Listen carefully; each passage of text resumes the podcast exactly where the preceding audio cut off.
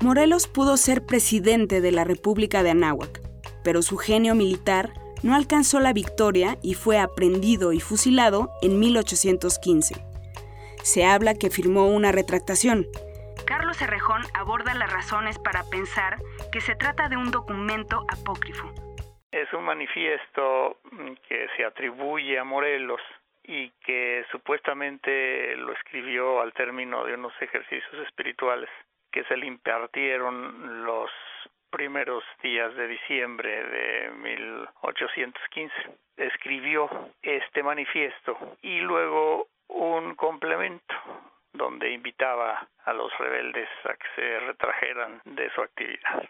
Sin embargo, este manifiesto no se dio a conocer ni manuscrito ni impreso, sino hasta después que Morelos había entrado a la oscuridad del sepulcro.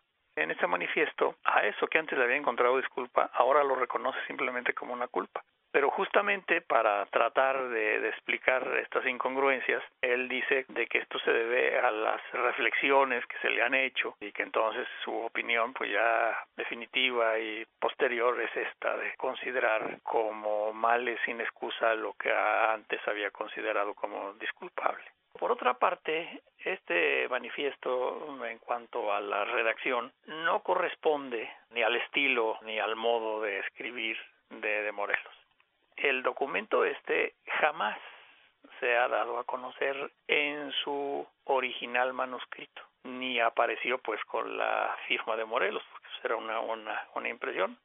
Sin embargo, hay un punto que sí nos lleva pues a admitir que hubo una retractación verbal.